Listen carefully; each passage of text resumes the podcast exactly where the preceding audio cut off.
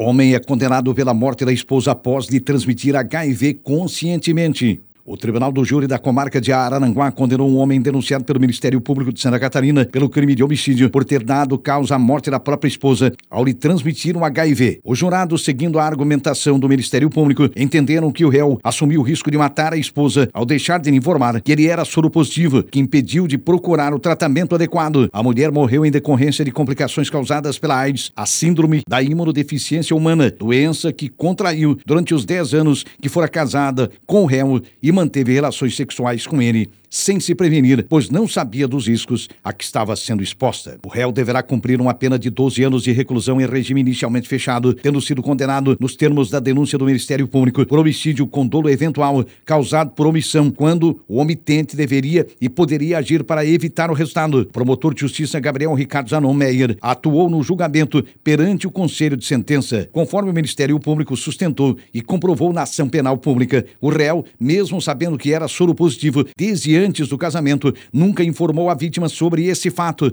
e sempre manteve relações sexuais com ela sem usar preservativos. Além disso, ao saber que a vítima teria contraído o HIV, o réu nada fez para evitar a sua morte ou comunicá-la sobre a necessidade de buscar o tratamento, assumindo assim o risco de causar a morte da esposa. Segundo o perito médico legal ouvido durante o processo, a vítima foi levada ao hospital por familiares após ser retirada das mãos do réu, apresentando um quadro grave de saúde. A mulher recebeu atendimento médico na época e chegou a ficar internada no hospital regional aqui em Araranguá por 10 dias, mas somente durante a internação se descobriu que ela havia sido infectada pelo HIV. Apesar de receber tratamento, ela acabou falecendo ainda no hospital em razão do estágio avançado da doença, apenas três dias depois da confirmação do diagnóstico. Ainda conforme o perito médico legal, a AIDS reduz a imunidade e facilita a entrada e o desenvolvimento de qualquer tipo de infecção e lesões, inclusive cerebrais. A vítima, se estivesse ciente, poderia ter iniciado o tratamento adequado. O Ministério Público requereu que o réu fosse punido pela omissão. Após a denúncia, depois da fase de instrução, o Ministério Público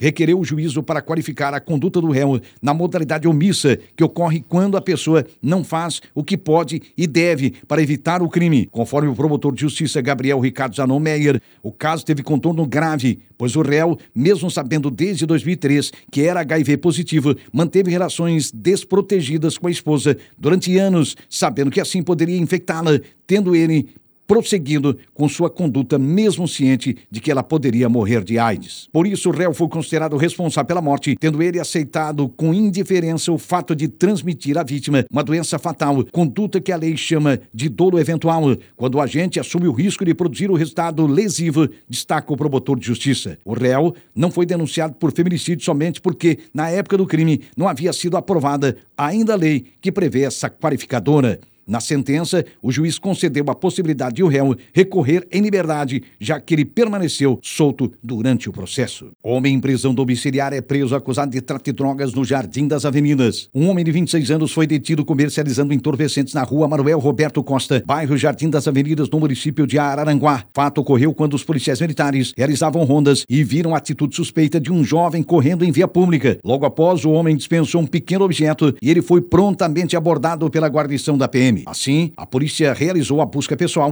e a busca na área da abordagem, onde foi localizado um invólucro com latex contendo 17 petecas de cocaína, totalizando 10,78 gramas, o qual havia sido dispensado por ele. Além disso, se constatou que o homem possuía uma tornozeleira eletrônica de monitoramento do sistema penal e que estava descumprindo uma das condições da prisão domiciliar. Diante dos fatos, foi proferida voz de prisão ao suspeito. Os entorpecentes foram apreendidos e encaminhados à Delegacia de Polícia Civil para os procedimentos cabíveis. Cães em situação de maus tratos são resgatados com apoio da DIC de Araranguá. Na tarde de ontem, segunda-feira, dia 19, a Polícia Civil, através da DIC aqui da cidade, resgatou uma cadela e filhotes em situação de maus tratos em uma residência localizada no bairro Lagoão. Os agentes acompanharam voluntárias que já monitoravam a situação há uma semana e encontraram os cães sem condições de higiene, sem água e comida. Os animais foram recolhidos do local e encaminhados para o atendimento. De acordo com uma das voluntárias, que é protetora individual cadastrada pela fama. Em uma das visitas, foi constatado que a cadela era alimentada por vizinhos e os animais ficavam na areia, inclusive em dias de chuva, sem proteção. A Fama, a Fundação Ambiental do município de Araranguá, também esteve no local constatando a situação. Durante a diligência da tarde de ontem, o proprietário dos animais foi identificado e concordou que os cães fossem recolhidos para o atendimento. Incêndio destrói forno de carvão em Balneário Gaivota e provoca prejuízos. O Corpo de Bombeiros de Sombrio atendeu a ocorrência de incêndio a um forno de carvão na noite desta segunda-feira, dia 19, portanto ontem. A guarnição foi acionada por volta de 21h45, depois que um forno usado para a produção de carvão localizado na Estrada Geral Figueirinha, no interior de Balneário Gaivota, foi atingido por um incêndio. No local foi confirmada a natureza da ocorrência do incêndio, que se encontrava em fase de crescimento no interior de um galpão de madeira. Segundo os bombeiros, o forno possuía 8 metros quadrados e armazenava 23 metros quadrados de lenha, que seria utilizada para a produção de carvão. Os combatentes efetuaram o dimensionamento da cena e iniciaram um combate com um lance de mangueira em uma linha de ataque direto, sendo necessário o uso de aproximadamente 5 mil litros de água. A abertura do forno foi feita de forma manual, com o emprego de uma ferramenta de sapa para o controle, rescaldo e preservação dos fornos adjacentes. A causa do incêndio não foi mencionada. Após a conclusão da operação, os bombeiros solicitaram o apoio de uma retroescavadeira através da Secretaria de Obras do município de Balneário Gaivota, que de pronto se fez presente no local para finalização do rescaldo e retirada do material queimado. Depois de todos os procedimentos, o local foi deixado aos cuidados do proprietário